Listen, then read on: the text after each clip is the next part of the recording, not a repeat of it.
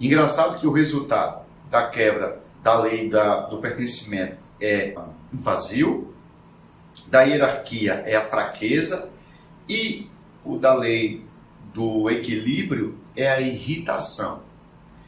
Eu quero que vocês façam um teste, você que está me ouvindo também, está me vendo e me ouvindo também, faça esse teste. As pessoas irritadiças. Já, já conheceu alguém irritado? Qualquer coisa se irrita com facilidade? Você já vai descobrir que essa pessoa ou está recebendo demais ou está dando demais. Um funcionário que ele é muito irritado, ou ele está recebendo demais, ou ele, tá, ou ele não está dando o que o potencial, né, a, a força que ele precisava entregar para a empresa.